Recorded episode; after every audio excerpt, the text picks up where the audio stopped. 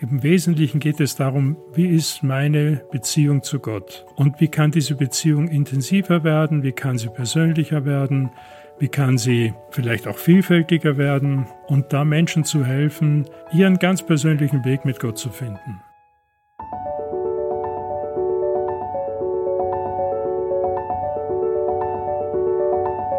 Der Flügelverleih Mit diesem Podcast kommst du an.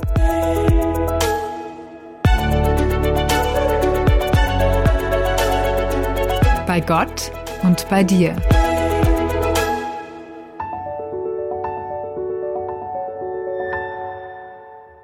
Uns im Flügelverleih ist heute ein Mann zu Gast, der in seinem Leben schon häufig outside the box gedacht, neue Dinge gewagt und Grenzen überschritten hat, sowohl innere als auch ganz reale nämlich die von Österreich nach Deutschland. Und jetzt, nach Jahrzehnten im Berufsleben als Pastor, hat er im Ruhestand noch einmal etwas Neues ins Leben gerufen. Ihr werdet staunen, eine Box. Ralf Miro ist heute unser Gast und gemeinsam denken wir in der kommenden Stunde nicht nur outside the box, sondern auch around the box und klären in unserem Gespräch, was es mit dieser geheimnisvollen Schachtel auf sich hat. Sie trägt nämlich ein großes Versprechen. Himmlische Schätze, 40 geistliche Übungen für den Alltag steht auf dieser Box. Ja, lasst uns gemeinsam den Deckel lüpfen. Herzlich willkommen, Ralf Miro. Hallo, herzlich willkommen auch. Auch heute sind wir wieder zu dritt hier im Flügelverleih. An meiner Seite ist Hannes Böhm und auch das ist mir eine Freude, lieber Hannes.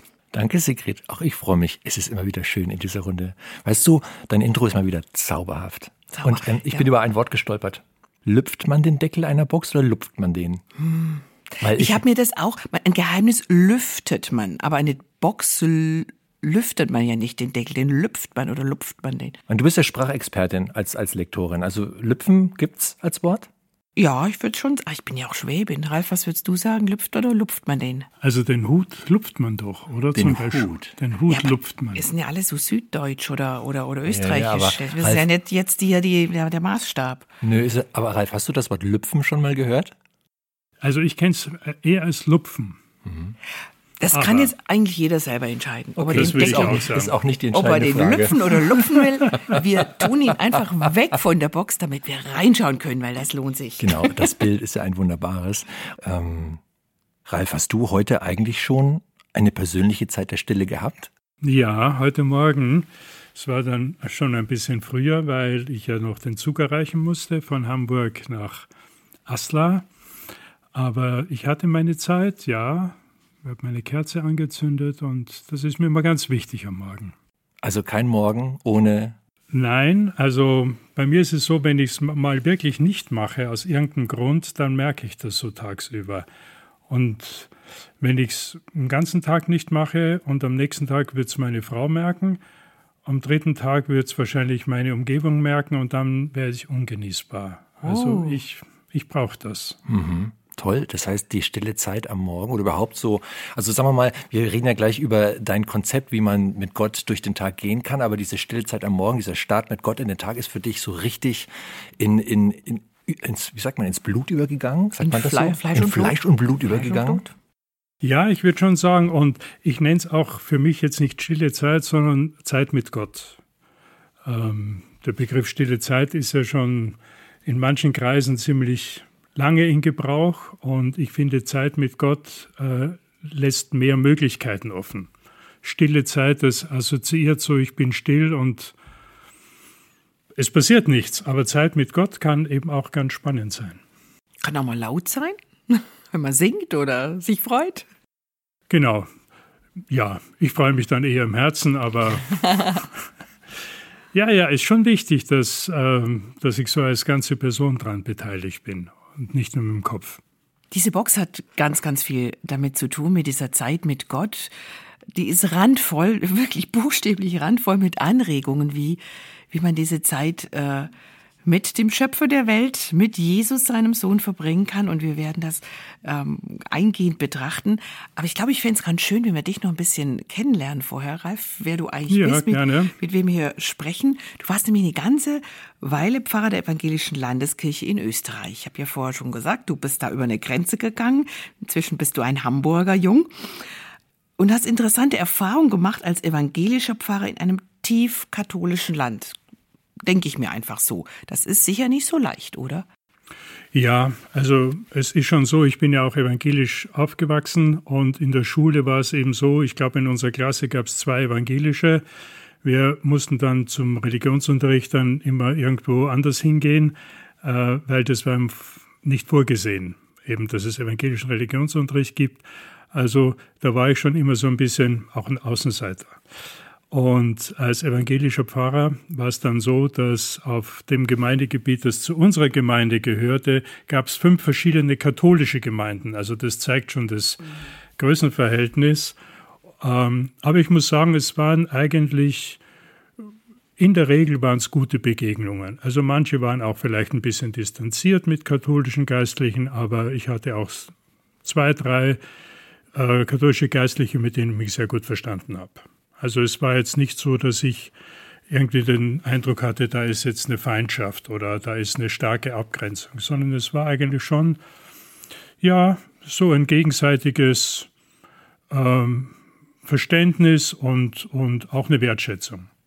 Hat das dein, dein geistliches Leben, deine Spiritualität geprägt? Dieses äh, Umgebensein von katholischer Geistlichkeit, katholischer Spiritualität? Hat mich nicht wirklich geprägt, weil meine Prägungen habe ich eigentlich schon früher bekommen. Ähm, ich bin in einer Jugendgruppe groß geworden, äh, die zu den Fackelträgern gehört, ist ja vielleicht auch bekannt. Äh, das war so meine Prägung, auch dieses Zentrum in der Steiermark, wo ich ja herkomme, in Schladming, der Tauernhof, den kennen viele. Und das war so meine, meine Prägung. Und zum Studium war ich ja dann in Deutschland, in Neuendettelsau, in Tübingen und in München. Und als ich dann eben da in diese Gemeinde kam, war ich eigentlich schon ziemlich geprägt, würde ich jetzt sagen. Also die katholische Kirche hat da nicht so einen starken Einfluss gehabt. Nee. Die Zeit in Österreich als Pfarrer in einer evangelischen Kirchengemeinde ging für dich nach zwölf Jahren, glaube ich, war das, ne? Nach ja. zwölf Jahren zu Ende, dann hast du einen ziemlich radikalen Schritt getan. Nämlich nicht nur raus aus Österreich, rein nach Hamburg, sondern auch von der Denomination, schwieriges Wort, von der Denomination her. Was hat dich bewogen, das alles hinter dir zu lassen? Sprich, die, die Pfarrstelle in der evangelischen Kirche und auch das Land Österreich und nach Hamburg zu gehen? Ja, ich denke, das hat schon wirklich früher begonnen, ähm, als ich diese sogenannte Pfarrstelle angetreten habe. Da war ich nach zwei Jahren, war ich eigentlich ziemlich desillusioniert. Also ich bin ja geistlich, wie soll ich sagen, lebendig aufgewachsen. Dann habe ich eben fünf Jahre Universitätsstudium gehabt und da war es ja nicht so stark geistlich geprägt, sondern oft im Gegenteil, es wurde ja an dem Fundament, wo ich immer dachte, das ist so stabil, wurde ja ganz schön gewerkelt.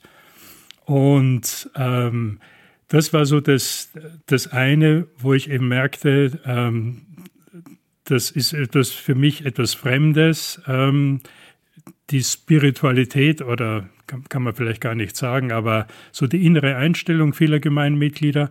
Und das andere, war dann eben auch dieses ähm, ja für tausend Menschen verantwortlich sein. Also das war eine kleine Gemeinde. Es gibt Gemeinden, wo jemand für drei oder viertausend verantwortlich ist. Ich war für tausend verantwortlich. Im Gottesdienst saßen aber nur 20 oder 30. Und gekannt habe ich vielleicht im Laufe der Zeit, wenn es hochkommt, 100 und die anderen 900 waren mir irgendwie fremd.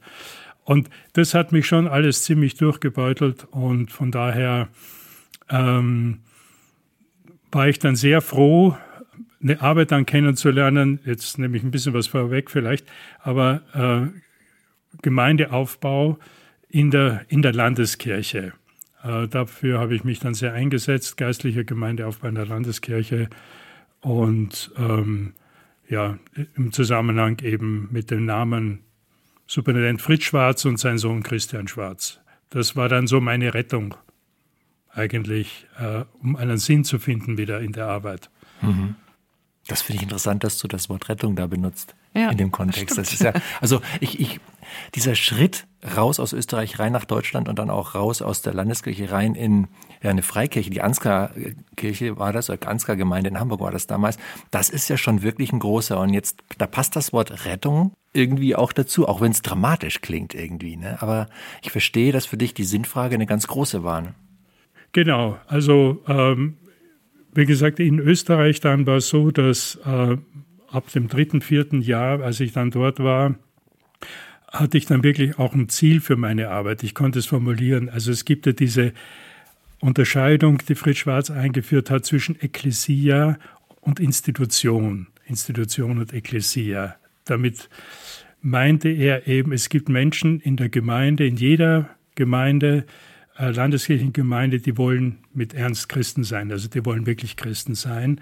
Und sich um diese Menschen zu kümmern, mit denen auch geistlich zu leben, aber auf der anderen Seite eben die Institution auch ernst zu nehmen. Ähm, also zu versuchen, beiden in gewisser Weise gerecht zu werden. Äh, die Institution, die verlangt nach Trauungen, Taufen, nach Beerdigung, nach Amtshandlungen oder was auch immer. Und das zu tun, aber auch auf der anderen Seite eine Gruppe von Menschen zu haben, mit denen man gemeinsam beten kann, wo man einfach spürt, da ist lebendiger Glaube auch. Und das ist eigentlich ganz gut gelungen in dieser Zeit und es sind auch Menschen dann neu dazugekommen, die eben auch dieses Bedürfnis hatten, geistlich lebendiger zu werden. Erinnert mich jetzt gerade an eine Predigt, die ich gehört habe. Ich glaube, es war vor zwei Jahren im Rahmen der Allianz Gebetswoche. Also es war ein Pfarrer, den ich vorher nicht kannte. Der hat so eine schöne Unterscheidung gemacht. Der sagte, ähm, Kirche empfinden manche als Organisation, also oder Institution, aber manche auch als Organismus was Lebendiges, was äh, Dynamisches, was, was wächst, wo vielleicht auch mal was stirbt.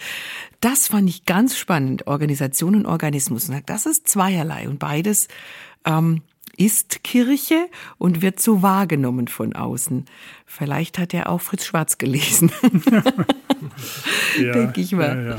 Ja, ja. ja, ähm, dein Weg ging von, von ähm, Ansgar in der Ansgar-Kirche in Hamburg weiter zur, zur Vineyard-Bewegung, eine Vineyard-Gemeinde.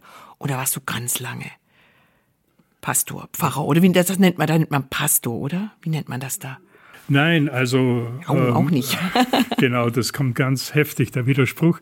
Ähm, also ich habe mich immer genannt als Gemeinde, Theologe und Gemeindeleiter oder Gemeindeleiter okay. und Theologe, mhm. weil das war wirklich meine Berufsbezeichnung. Ich habe eine Gemeinde geleitet und ich habe Theologie studiert. Äh, und den Begriff Pastor habe ich eigentlich äh, immer gemieden, weil er, da schwingt halt immer irgendwas mit, ja, bei Pastor. Und also ein Hirte ist eigentlich nichts Unschönes. Ein Seelsorger, ein Hirte. Ja. Du hörst den Hirte daraus, Sigrid, ne? ja, ich höre den Hirten. ja, aber so Pastor, das ist so, äh, wie soll ich sagen, man ist vom Berufswegen Christ. Ja, ein Pastor, der muss doch. Mhm. So, also man wird in der Rolle sehr stark festgelegt. Und dem wollte ich mich entziehen. Und deshalb habe ich mir immer gesagt, nennt mich nicht Pastor, ich, entweder ich bin Ralf oder ich bin Herr Miro oder ich bin Gemeindeleiter oder sonst irgendwas. Aber den Pastor habe ich eigentlich versucht zu vermeiden. Hm. Interessant, ne? Ja, interessant. Aber ich, es passt zu deiner Geschichte, wenn man so hört, wie dein Werdegang war. Also Mitte der 90er ging das dann los mit der Vineyard Gründung, Vineyard-Gemeinde, auch in Hamburg damals. Mhm. Und Vineyard war im Endeffekt dann die Station deines Lebens, wo du die meiste Zeit, zumindest beruflich, investiert hast. Das war ja dann eigentlich 20 Jahre. 20 Jahre. Genau. Zuerst, also Österreich war zwölf Jahre, Ansgar waren sechs Jahre und Vineyard waren dann 20 Jahre, ja. Was hat dich an Vineyard so fasziniert? Das ist ganz, ganz speziell. Also bei Vineyard gibt es den Spruch, du kannst nicht Vineyard werden, sondern du stellst fest, dass du Vineyard bist. Und Vineyard ist ein Lebensgefühl. Das ist ja ähm, schön. Es ist, ähm, Ja, es kommt vieles zusammen, was mir einfach wichtig war. Also äh, eine, eine Natürlichkeit, ähm, auch den Glauben natürlich zu leben, ähm,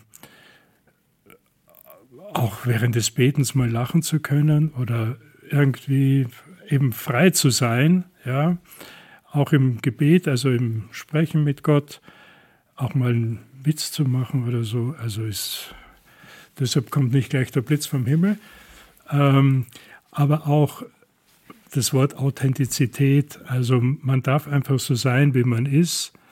Ähm, John Wimber sagte mal von Vineyard, Vineyard ist ein Kraut oder ein Gemüse in der Suppe. Äh, Gibt es viele andere Kräuter, aber wir haben halt einen bestimmten Geschmack und wenn der fehlt, fehlt halt ein bisschen was. Aber die Suppe gibt es trotzdem. Ja, nur Vineyard ist halt ein bisschen so ein Geschmacksbeitrag noch einmal. Sag mal ganz kurz, wer John Wimber war, ah, für ja. die, die das noch nie gehört haben, die Namen.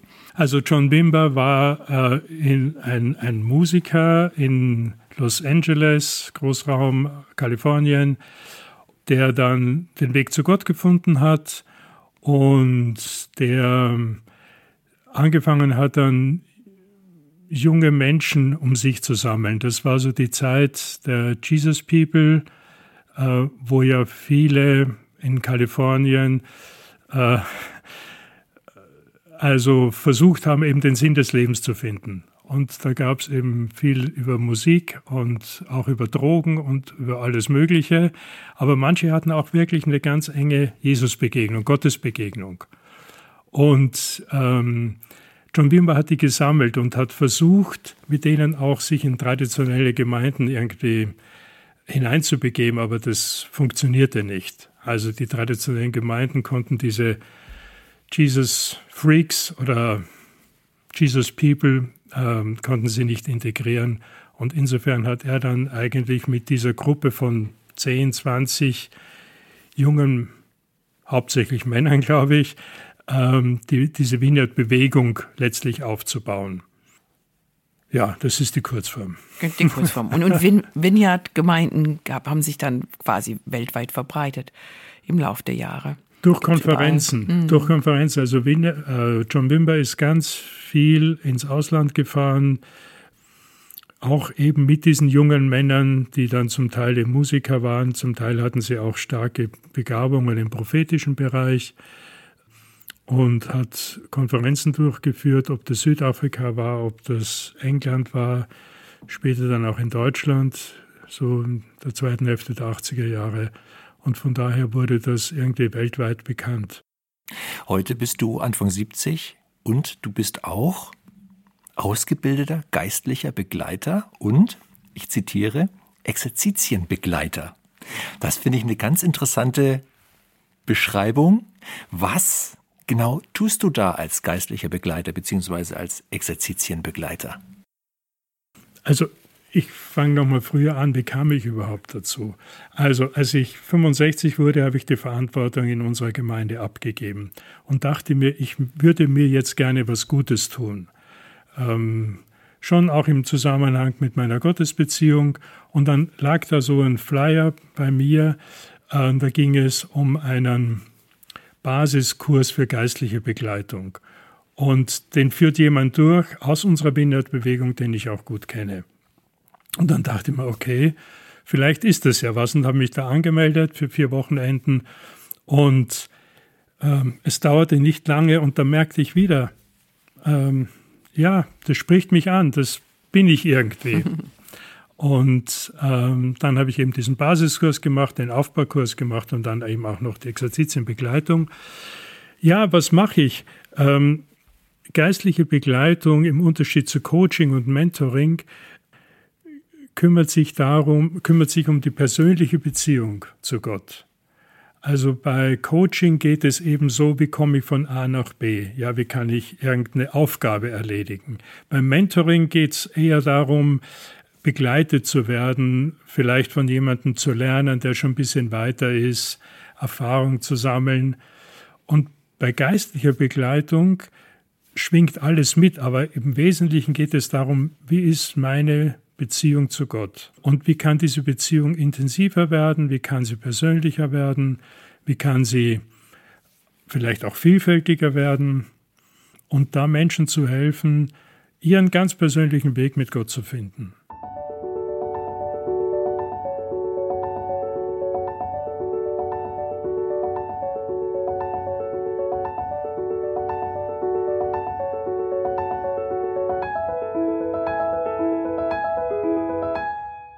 Hilf uns mal auf die Sprünge, Ralf. Was genau sind Exerzitien? Das klingt tatsächlich, glaube ich, in vielen Ohren schon wieder relativ katholisch oder nach Kloster oder ich stehe morgens um fünf auf und habe dann Gebet und mittags um zwölf wieder und abends um sechs auch. Ich glaube nicht, dass es das ist, was du machst. Also Exerzitien ist ja nichts anderes als Übungen. Also to exercise. Einfach üben. Es ist eigentlich ein geistliches Fitnessstudio. Das klingt ja. attraktiv ja. in der heutigen ja. Zeit. Entwickeln wir geistliche Muckis. Ja, und zwar nicht erst dann, wenn es mir schlecht geht. Nicht erst dann, wenn ich äh, verzweifelt bin, dass ich dann irgendwie was suche, ja. Also wenn nichts mehr hilft, dann hilft beten so ungefähr, mhm. sondern zu sagen, okay, ich trainiere meine geistlichen Muskeln, wenn es mir gut geht so wie ich eben auch ins Fitnessstudio gehe, wenn ich mehr oder weniger gesund bin und kräftig bin und das machen kann. Und von daher geht es wirklich darum, einen, einen Prozess zu durchlaufen oder in einen Prozess einzusteigen, wo ich sage, okay, ich erlebe Gott jetzt so und nach einem Jahr zurückzugucken und zu sagen, was hat sich in diesem Jahr jetzt verändert? Wie erlebe ich Gott jetzt? Äh, welche Dimension ist vielleicht dazugekommen? Oder welchen, welche Fessel konnte ich ablegen ja, und kann mich jetzt freier bewegen? Diese Box, von der wir vorher gesprochen haben, das ist auch so ein Weg. Zwar nicht ein ganzes Jahr, aber ein Weg über 40 Tage. Jetzt lüpfen wir mal den, oder lupfen den Deckel aber mal wirklich, Hannes. Den, den, den, den Boxdeckel. Den Boxdeckel. Äh, ge gelupft ist das schon, aber weißt du was, bevor wir das tun, hätte ich noch eine Frage davor. Sehr gerne. Nämlich, du, also du bist Begleiter, geistlicher Begleiter, haben wir gerade geklärt, oder Exerzitienbegleiter. Was für Menschen, welche Menschen kommen zu dir, die du da begleitest? Wie muss man sich das vorstellen? Also ihr beide wärt super. Weil okay. machen wir so einen dürftigen Eindruck geistlich nein, oder was? Nein, eben nicht. Eben nicht. Genau das ja kommen, ist es. Wenn, ich nicht erst, wenn du in der Patsche sitzt, du sollst ja üben, solange es dir ja, gut geht. Du hast gut zugehört. Ja. ja. Also mein Gedanke war einfach der, jetzt bin ich, ich weiß nicht, wie lange war ich jetzt, 50 Jahre Christ. Ähm, das kann es doch nicht gewesen sein. Also wenn Gott wirklich so groß ist, dann muss doch noch mehr geben. Ja, also das war meine logische Herangehensweise, meine ganz naive, zu sagen, okay Gott, du bist sicher noch viel größer. Ich habe vieles habe ich noch nicht kennengelernt von dir. Also ich war im Vollbesitz meiner geistigen Kräfte. Ich war jetzt nicht in der Krise, sondern es war eher, okay, jetzt kommt ein neuer Lebensabschnitt. Ich habe mehr Möglichkeiten, mehr Zeit, mehr Ressourcen. Gott, was gibt's da noch? Das ist schön, dieses Erwartungsvolle. Das ja. finde ich toll, dass man nicht sagt, oh, ich gehe jetzt in Rente, das war's jetzt für, für dieses Leben hier, sondern zu sagen, so, jetzt, ähm, da ist doch immer noch Luft nach oben.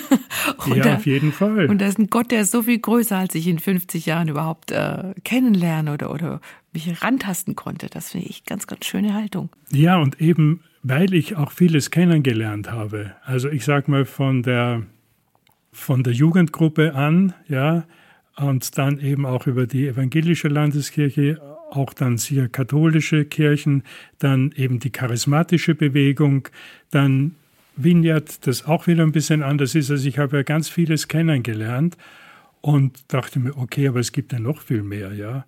Es gibt ja auch die Ostkirche, die orthodoxe Kirche, ja, äh, oder eben auch äh, die Geschichte der, der der Kirche ist ja wirklich 2000 Jahre. Also wir dürfen nicht so tun und sagen, Kirche hat erst mit der Reformation begonnen, sondern das ist ja wirklich 2000 Jahre. Und was gab es da eigentlich alles?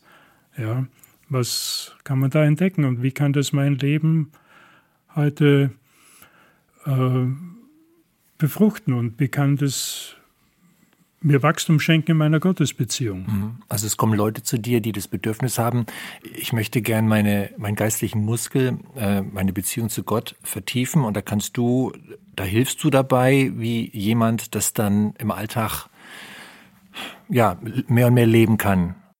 Ja, also es sind, wie soll ich sagen, also es sind wirklich Menschen wie du und ich. Also man muss überhaupt nichts mitbringen, außer die Bereitschaft, sich darauf einzulassen und zu sagen, okay, ich bin bereit, auch mal ein bisschen anders meine stille Zeit, meine Zeit mit Gott zu gestalten. Und für viele ist das auch eine Befreiung, weil die haben so einen festen Rhythmus, fünf Minuten äh, Gebet, fünf Minuten Bibel lesen, fünf Minuten Fürbitte oder irgend sowas.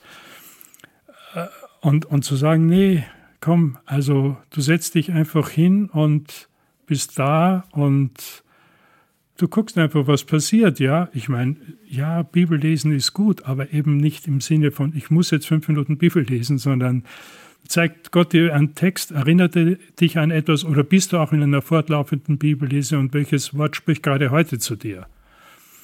Also das einfach viel freier zu gestalten, eben wie man auch eine freundschaftliche Beziehung also wenn ich meinen Freund treffe, dann sage ich auch nicht so, jetzt zehn Minuten machen wir Smalltalk und. ja, ja.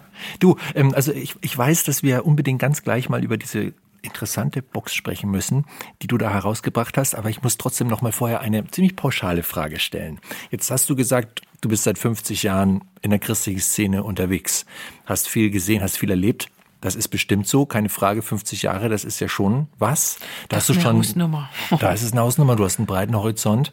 Gleichzeitig reden wir von 2000 Jahren ähm, Christ, Christengeschichte, zumindest wenn man das ab, ab, ab Jesus dann mal so rechnet. Davor gab es ja auch schon, also die Bibel hat ja auch schon Themen, die da davor spielen. Ja. Aber das ist jetzt gar nicht so der Punkt. Jetzt kommt eine sehr pauschale Frage von mir. Was glaubst du aus deiner Sicht, wie ist es um die geistliche Fitness der Christen in Deutschland im 21. Jahrhundert bestellt? Ehrliche Antwort, nicht gut. Woran machst du das fest? An der Müdigkeit ganz vieler Christen und ich habe ja viel Kontakt auch mit äh, geistlichen Leitern, also jetzt mit Pastoren und so weiter und ich höre einfach in den letzten Monaten oder auch jetzt zwei, drei Jahren wirklich Land, auf, Land ab die Klage, es ist so schwer, Gemeinde zu leiten viele Pastoren sind nahe am Ausbrennen, weil sie sagen, es wird immer nur was verlangt von mir, aber ich weiß nicht mehr, woher ich eigentlich die Kraft nehmen soll. Und ich glaube auch, dass wir christlich gesehen erleben wir auch, dass wir auf ein, ein christliches Vakuum zugehen. Und die Frage wird sein oder ist, was, was wird an diese Stelle kommen? Also gesunde, gesundes geistliches Leben sieht anders aus. Das sind jetzt eigentlich ja, das ist ja eine düstere Prognose. Da könnte man jetzt auch sagen, komm, steck mal einen Kopf in den Sand, das wird nichts mehr. Aber so ein Mensch bist du ja überhaupt nicht. Nein, das glaube ich auch nicht. Also ich bin sicher, dass Gott, ähm, also Gott hat ja einen, einen großen Megaplan. ähm, und, und das Gute ist jetzt zu wissen, wir sind auf der Seite des Siegers. Wir sind auf der Seite des Auferstandenen. Ähm, aber trotzdem ist die Frage, was, was, wird, was wird passieren, beziehungsweise was ist notwendig, dass eben Gemeinden und auch Christen widerstandsfähig werden. Und da genau setzt eigentlich diese Box an. Genau, wenn die nämlich üben, Genau, wie es auch im Untertitel heißt. Jetzt sind wir mal wirklich bei der Box. Ne? Himmlische Schätze heißt sie und im Untertitel steht 40 geistliche Übungen für den Alltag. Drinnen sind 40 Faltkarten, für jeden Tag eine, mit der man dann sozusagen, ja, geistlich üben kann und diesen geistliche Fitness, am geistlichen Fitnessmuskel arbeiten kann. Wie bist du auf die Idee gekommen, so, so etwas zusammenzustellen? Das ist ein Thema, das mich schon wirklich sehr, sehr lange beschäftigt, äh, das himmlische Erbe. Also ähm, das ist ja etwas, was uns in der Bibel versprochen wird, was immer wieder vorkommt und wie sieht dieses Erbe aus? Und die Frage hat mich schon lange beschäftigt. Und dann so vor ein paar Jahren, weiß nicht mehr ganz, ganz genau, wann es war, habe ich mal angefangen zu überlegen, was sind eigentlich die, die einzelnen Verheißungen, ich nenne es jetzt Erbstücke. Was sind eigentlich diese Erbstücke, die uns da versprochen werden? Und daraus haben sich dann eben zwölf Erbstücke ergeben, die man da jeweils betrachten kann. Und der Kernsatz eigentlich für mich ist, Christen leben von der Zukunft her. Also wir leben nicht von der Vergangenheit her, sondern wir leben von der Zukunft her. Wir leben von dem her, was, was uns erwartet.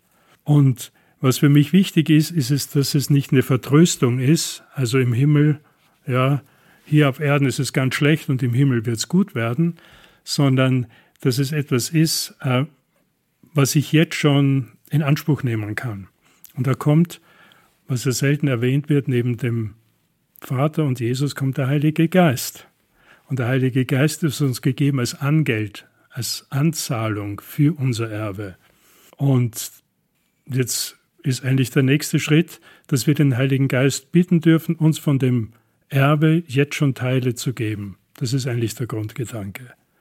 Also ich gucke nach vorne, was erwartet mich und wie ist es möglich, dass das, was mich erwartet, heute schon mein Leben verändert, bereichert, meine geistlichen Muskeln stärker werden lässt. Also du wirfst schon mal, ich sag mal, den Anker aus Richtung, Richtung Himmel und ähm, ja, lenkst den Blick derer, die die Box benutzen, auf das, was uns versprochen wurde und ermutigst sie zu sagen, da, davon dürft ihr heute schon was spüren und in Anspruch nehmen.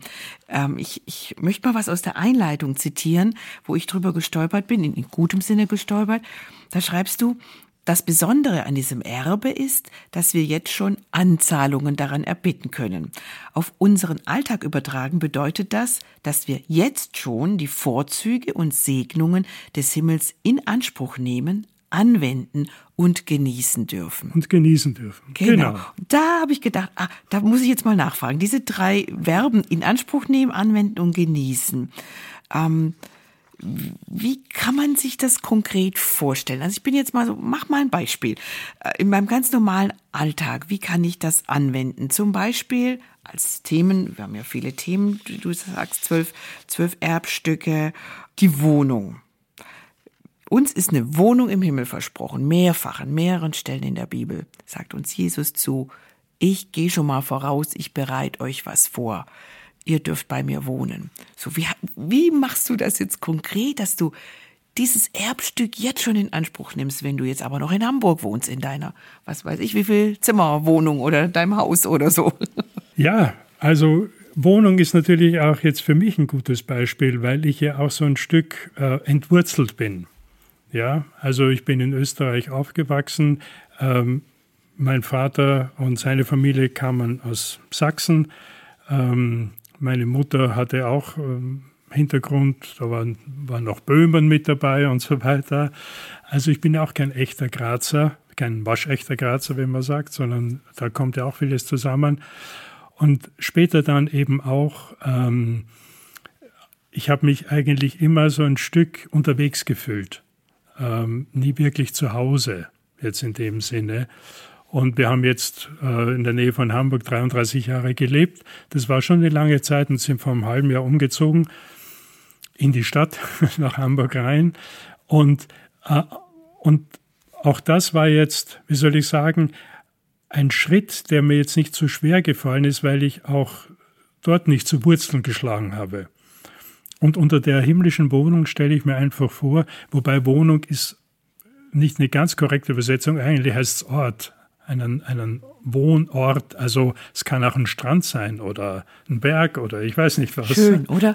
Hannes, Strand oder Berg klingt ja, gut. Beides cool. Beides gut. ja, also es muss nicht so eine Wohnung sein mit, mit vier Wänden oder so. Es ist ein Ort, den Jesus vorbereitet. Und mir dann wirklich vorzustellen, ja, es gibt einen Ort, wo ich wirklich zu Hause bin, wo ich, wo ich wirklich Heimat habe. Unsere Heimat ist ja im Himmel, äh, wird uns ja auch mal gesagt von Paulus oder unsere Staatsbürgerschaft ist im Himmel. Also es gibt diesen Ort, wo ich dann auch wirklich bleiben kann, wo ich dann nicht mehr aufbrechen muss. Und ich meine, letztlich mein Leben ist ja auch nur Durchgang und irgendwann werde ich auch diesen Körper verlassen oder wird es zu Ende gehen. Also von daher ist Wohnung für mich wirklich, hat ganz viel mit, mit Geborgenheit zu tun. Aber inwiefern verändert es deinen Alltag hier und jetzt, das zu wissen, dass dieser Ort für dich vorbereitet ist, wo du mal hingehen darfst? Ja, ich würde sagen, in der Weise, weil ich mich eben auch immer wieder heimatlos fühle oder fremd fühle, zu wissen, es gibt diesen Ort und ich darf mich darauf freuen. Ähm, und das hilft mir dann auch, die Situation, in der ich dann gerade bin, leichter zu bewältigen. Dann strahlt das schon so ein bisschen hinein. Das strahlt schon hinein, von, eindeutig. Und da drüben hierher. genau, genau. Ja. Also man könnte sagen, diese zwölf Erbstücke, wie du sie nennst, das sind ja diese himmlischen Schätze, das man könnte auch sagen Verheißungen eigentlich. Ne? Das, ja. das sind Verheißungen, die, die wir in Anspruch nehmen dürfen, einstens, wenn, wenn wir mal im Himmel sind, aber die wir jetzt schon im Hier und Jetzt ja auch in Anspruch nehmen dürfen und durch den Heiligen Geist äh, Raum bekommen. Ja. Zwölf Stück hast du da identifiziert. Wie geht das mit den 40 Karten zusammen? also, praktische Frage, ja. vielleicht muss ich dazu sagen, wie diese zwölf Erbstücke auch noch bearbeitet werden. Das, glaube ich, ist ganz wichtig. Mhm.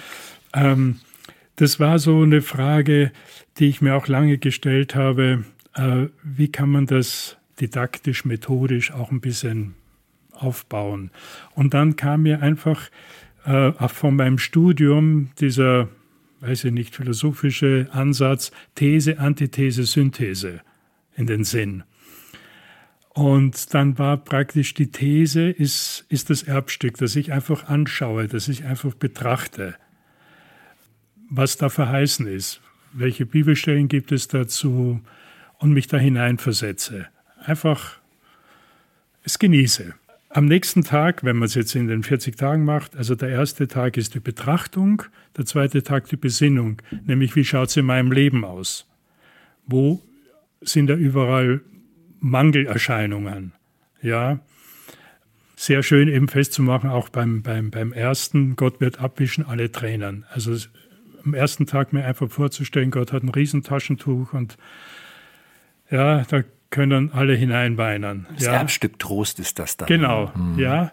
Und am zweiten Tag eben zu überlegen, okay, äh, wo, wo weine ich? Und was mir wichtig ist, es gibt so viele ungeweinte Tränen, ja, wo man einfach enttäuscht ist, gar nicht weint, aber man ist enttäuscht, hat Rückschläge erlitten oder wie auch immer. Das ist die Besinnung. Wie sieht es bei mir aus? Und da gibt es ja ganz viele Beispiele, auch in den Psalmen zum Beispiel.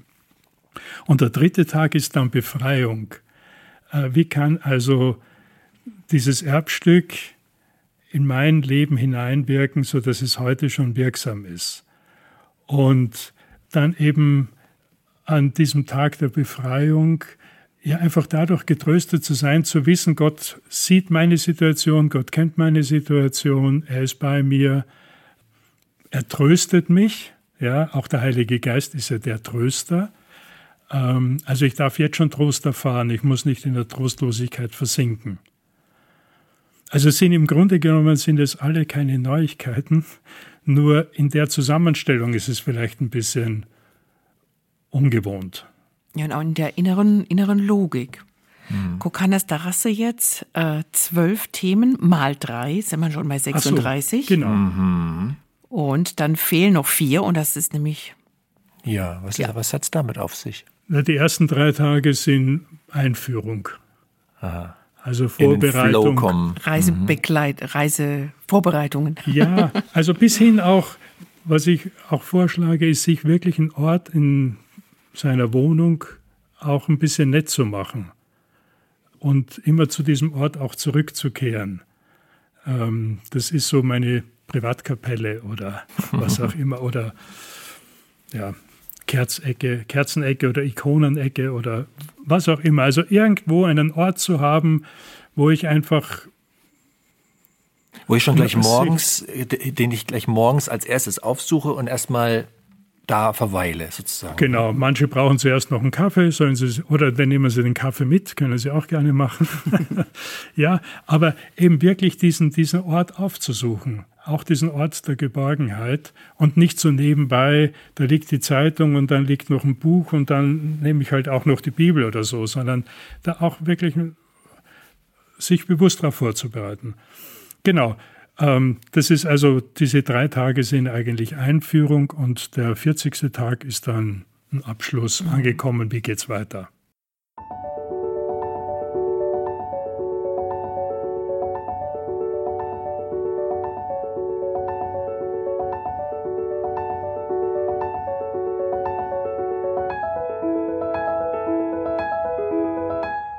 Also ich, ich höre daraus, dass es sinnvoll ist, ähm, wenn man sich auf diese Exerzitienreise begibt, schon das auch in gewissem Sinne zu ritualisieren, sich diesen Ort zu suchen, ja. da immer wieder zu kehren und gleiche symbolhafte Handlungen zu machen, zum Beispiel ein Kreuz zu schlagen vor der Brust oder so, was ich übrigens auch sehr mag, obwohl ich evangelische Landeskirche war, jetzt Freikirche bin. Aber ja. das habe ich mir wirklich mhm.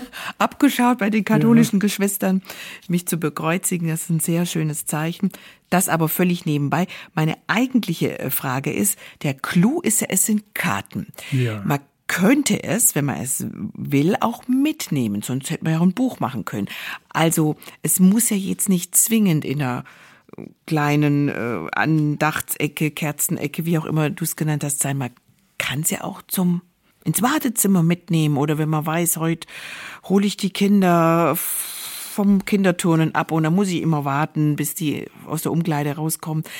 Geht das auch oder ist das zu wild, zu ja, turbulent in so einem anderen Umfeld?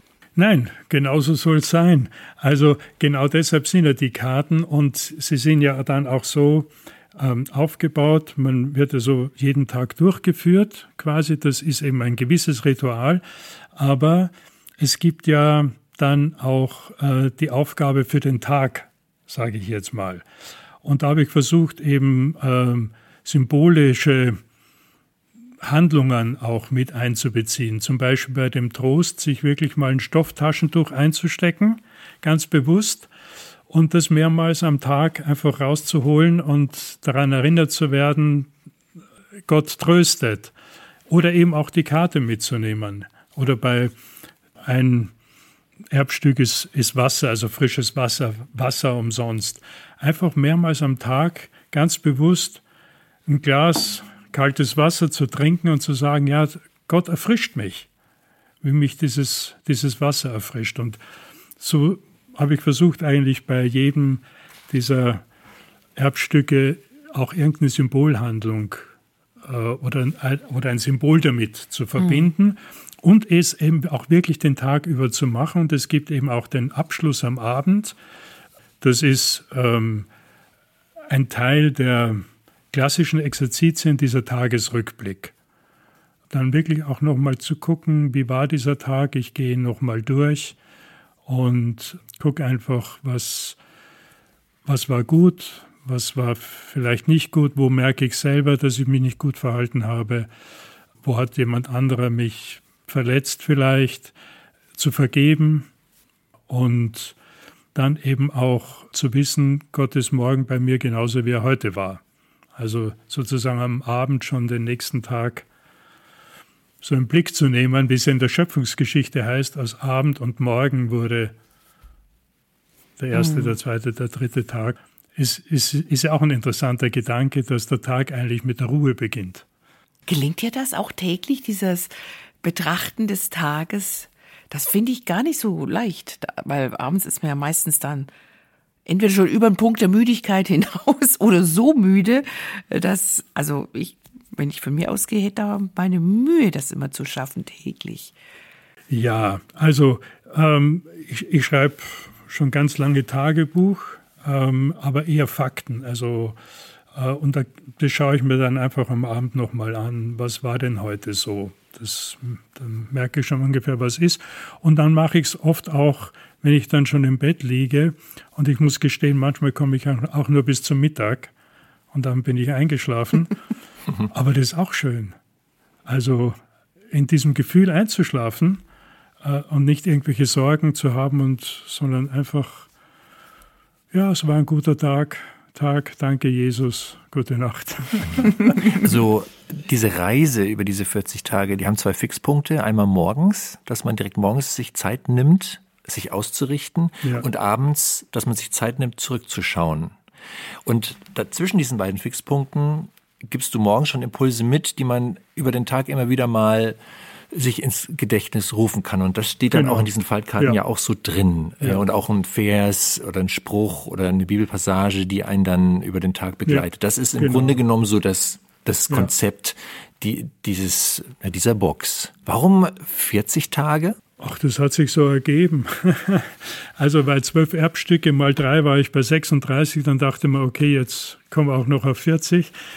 40 äh, ist einfach eine bekannte biblische Zahl. Also äh, Jesus war 40 Tage in der Wüste zwischen Ostern und äh, Himmelfahrt sind 40 Tage. Ähm, das Volk zog 40 Tage durch die Wüste. Ähm, Jahre. Jahre. Jahre durch die Wüste. Und also es kommt an vielen Stellen. Es ist einfach so eine Phase des Wartens, des Unterwegsseins, eben auch Wüstenerfahrungen zu machen. Äh, es geht nicht von jetzt auf gleich, sondern es ist wirklich eine Phase, wo ich auch ja einen langen Atem brauche und wo es gut ist, das auch auszuhalten und nicht so instant, es muss jetzt aber sofort sein, sondern die, die Fastenzeit bietet sich natürlich auch an. Ja, ja klar. Aschermittwoch. Auch schon wieder 40 Aschermittwoch Tage bis Ostersonntag 40 mhm. Tage. Ich, da da fände ich es jetzt persönlich ganz, ganz schön, mhm. das in der Zeit zu machen, weil ja, das ja auch schon eine besondere Zeit im Kirchenjahr ist, diese Passionszeit. Ja, und davon, also da bin ich ganz bei dir, aber davon abgesehen, wenn man noch mal ein bisschen mit Abstand drauf schaut auf diese, wo, wo kommen wir her? Und du beklagst ja, ähm, dass die geistliche Fitness nicht besonders ausgeprägt ist. Ich kann mir vorstellen, wenn man sich als Christ das selber fragt, selbstkritisch fragt, wie ist es denn um meine eigene äh, persönliche Zeit mit Gott bestellt und wie mit welcher Brille gehe ich denn durch den Tag? Hetze ich durch den Tag? Hat meine Spiritualität überhaupt Raum in meinem Alltag oder nicht? Ich kann mir schon vorstellen, dass viel zu viele sagen würden, na, ähm, ich wünschte, das hätte mehr Raum. Und das ist ja dein Ansatz, habe ich auch so verstanden, dass zwar reden wir erstmal über 40 Tage, aber insgesamt geht es ja doch um äh, genereller Lebensstil ja. dieser geistlichen Fitness. Und jetzt liest man ja hier und da, wenn man Gewohnheiten ändern will, Forscher sagen, 60, 70 Tage muss man Dinge anders tun und dann, dann gehen sie so langsam, dann, dann sind sie ja, eigentlich ja. gelernt und gewöhnt und dann fällt es ja. leichter, das zu integrieren. Das sind ja 40 Tage schon ein großer Schritt in die Richtung, dass man dann wirklich hinkommt, zu, sagt, zu sagen, ähm, 40 Tage schön und gut, aber danach, also was machen diese 40 Tage mit einem? Die Chancen stehen doch relativ gut, dass man danach dann sagt, ich bleib da dran. Also ich werde jetzt einfach so, wie du das ja ganz am Anfang von unserem Gespräch auch gesagt hast, ich mache das jetzt jeden Morgen. Und äh, wenn ich sogar einmal nicht mache, merke ich das auf ja. negative Art und Weise. Ja. Finde ich ganz spannend. Das ist ja eigentlich dein, dein, dein Endziel mit, mit diesem Konzept, oder? Dass man wirklich in einen neuen Lebensstil reinkommt, oder? Ja. Ja, auf, ja, auf jeden Fall. Also ähm, ich, krieg, ich bekomme so als Feedback, also manche lassen sich auch mehr Zeit als 40 Tage, ja. Die sagen, äh, das ist mir zu schnell. ja, also 40 Tage da am Stück, das ist, das ist mir viel zu schnell. Ja, die nehmen, die nehmen sich ein Erbstück raus und behandeln dieses Erbstück einfach auch länger, auch mal eine Woche oder so. Ja, dann komme ich auf zwölf Wochen. Ist kein Problem. Auch also jeder ist ja wirklich völlig frei in der Gestaltung.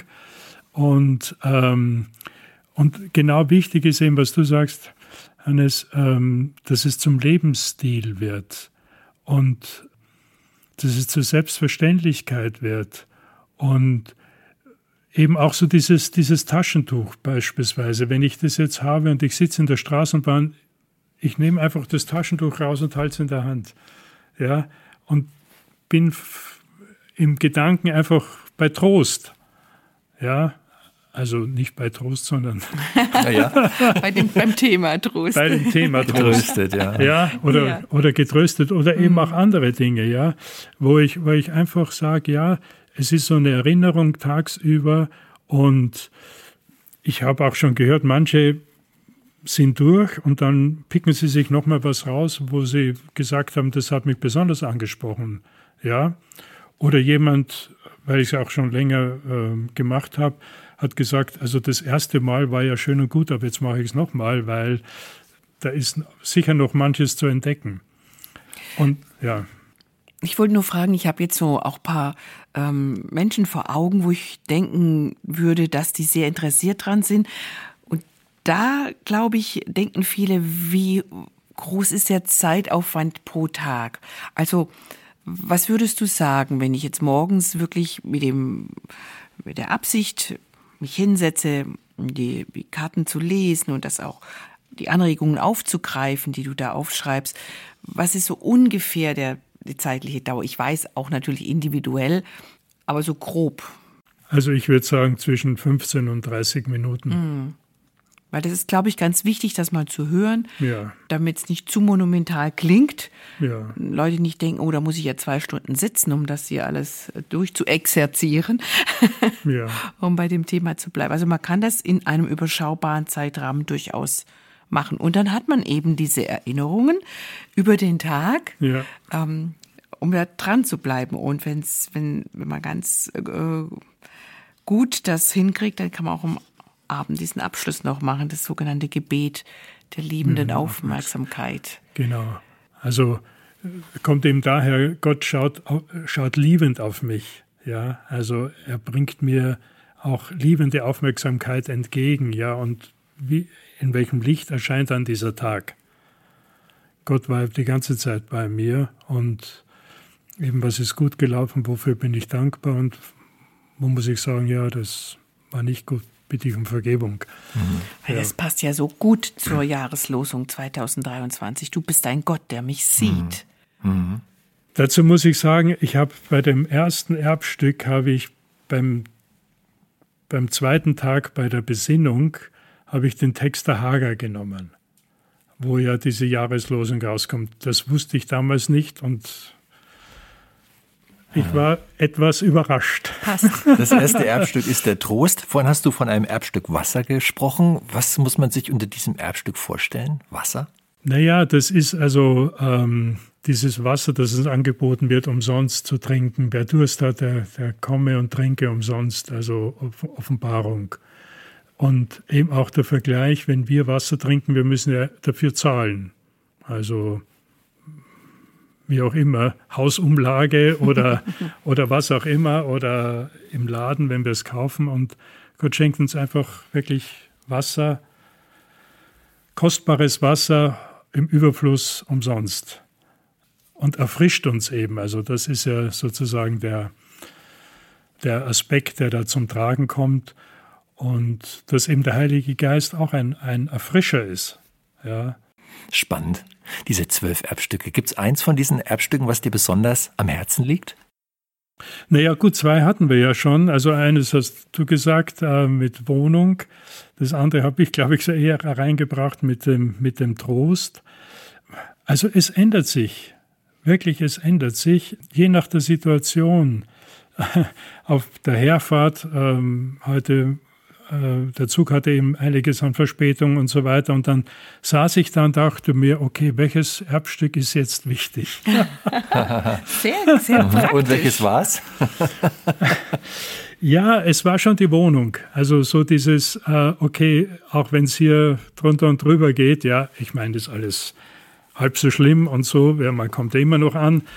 Ähm, aber es war dann schon so, okay, es gibt einen Ort, wo ich einfach sicher sein kann und wo ich zu Hause bin und wo ich nicht äh, immer irgendwelche Nachrichten bekomme, dass irgendwas nicht funktioniert. Bis zu spät. Ich meine, ich habe ja schon ein bisschen in dem Schatzkästchen in der Box gewühlt und gelesen, jetzt äh, nicht morgens in aller Stille, sondern einfach verschiedenes durchgelesen. Was mich interessieren würde, soweit bin ich nicht gekommen. Was zum Beispiel ist bei Jubel? Was ist uns da verheißen? Welches Erbstück ist das? Ja, das ist also, wenn sie aus allen Völkern und Nationen zusammenkommen und in laut, lauten Jubel ausbrechen, dass eben äh, das Himmelreich angebrochen ist, sage ich jetzt mal. Also das, darauf beziehe ich es, einfach auch zu wissen, am Ende wird es Jubel geben. Also das ist die Verheißung. Ja, es wird nicht trostlos enden, sondern es wird in einem ganz großen Jubel enden. Und, und was ist da die, das Erinnerungsgebet Stückchen für den Tag? Ich glaube, da habe ich irgendwie, äh, dass man sich irgendein Foto rausnimmt, so Fußballstadion, Laola oder irgend sowas, ja, also wo Menschen einfach jubeln. Ich habe zu Hause auch ein Foto von einer, einer afrikanischen Gemeinde, ja, wo man eben auch sieht, wie sie alle jubeln und sich freuen, dass man sich einfach sowas vor Augen führt, zum Beispiel. Wieder mein Lieblingsspruch, Hannes, gell, den kennst du schon. The best is yet to come. Ja. Der, der kommt in jedem fünften, sechsten, siebten Podcast. Ja, der hat auch einfach seine Berechtigung. Ja. Der hat Das seine Berechtigung, So. ja. Also, wie viele Ja, ja. Menschen sind mutlos, einfach entmutigt, gucken Ja. sehr düster in die Zukunft. Ich meine, es gibt 1000 Gründe, warum man mit Sorgen aufs Morgen und aufs Übermorgen schaut.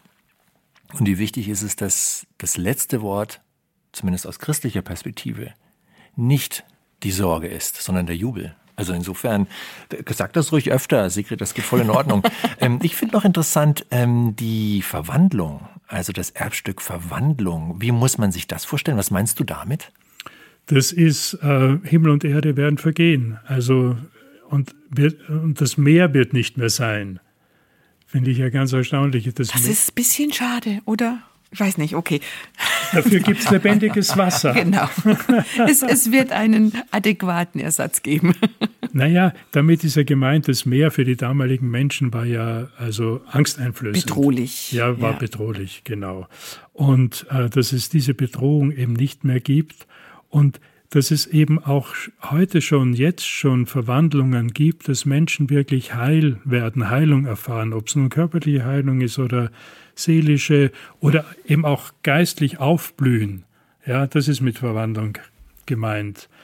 Dass also diese Auferstehungskraft, sage ich mal, auch jetzt schon sichtbar wird in kleinen Dosen, manchmal trotzdem überwältigend, aber dass dann eben Gott etwas wirklich Neues schafft, wo das Alte einfach keinen Platz mehr hat. Ich, glaube, das hat jeder auch irgendwie an irgend, in irgendeinem Bereich seines Lebens schon mal erlebt, der mit Gott unterwegs ist, dass Gott wirklich unerwartete Dinge tun kann, verwandeln kann, egal, sei es gesundheitlich, psychisch, äh, physisch.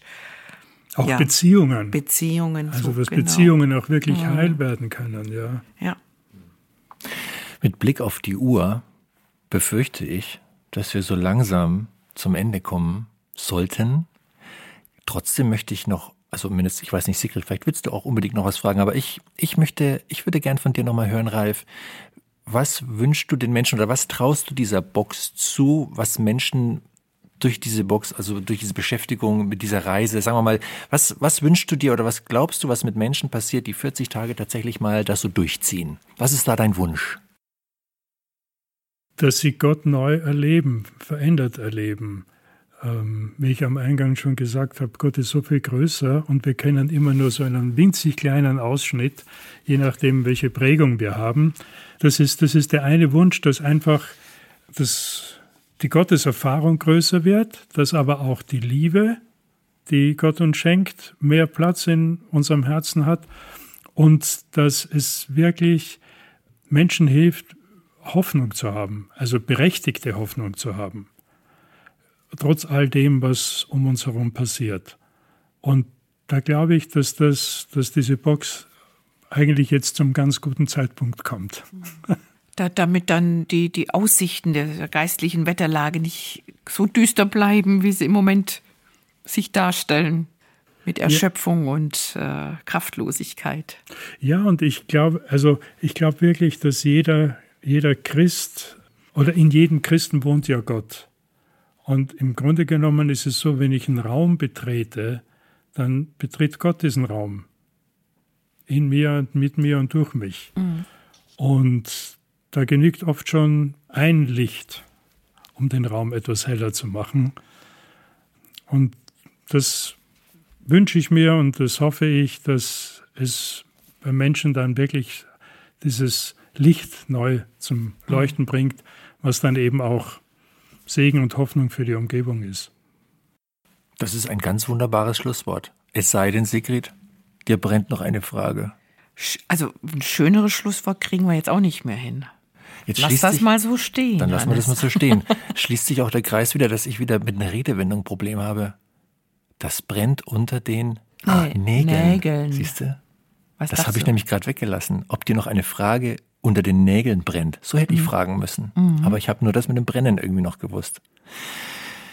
Ja, lieber Ralf, danke für das Gespräch und für Ja. die Zeit. Ich danke auch. Hat mir viel Freude gemacht mit euch. Gleichfalls. Unbedingt. Sehr erhellend. Unbedingt. Geistliche Fitness, das nehme ich echt mit. Ja. Ja, wie immer auch ein großes Dankeschön an dich, liebe Hörerin, lieber Hörer, dafür, dass auch du uns deine wertvolle Zeit und Aufmerksamkeit geschenkt hast. Wir hoffen, dass dich dieses Gespräch inspiriert hat, deine eigene persönliche Zeit mit Gott zu finden oder zu intensivieren, je nachdem, wie es um deine Fitness bestellt ist. Vielleicht hilft dir dabei ja auch die Box von Ralf Miro mit dem Titel Himmlische Schätze. Frag gern deinen Buchhändler bei dir vor Ort oder ja, in jedem Fall findest du sie auf gerd.de. Und zum Schluss geben wir dir noch ein Zitat aus der Box mit. Es ist ein sehr schönes Zitat. Lass deinen Mund stille sein, dann spricht dein Herz. Lass dein Herz stille sein, dann spricht Gott.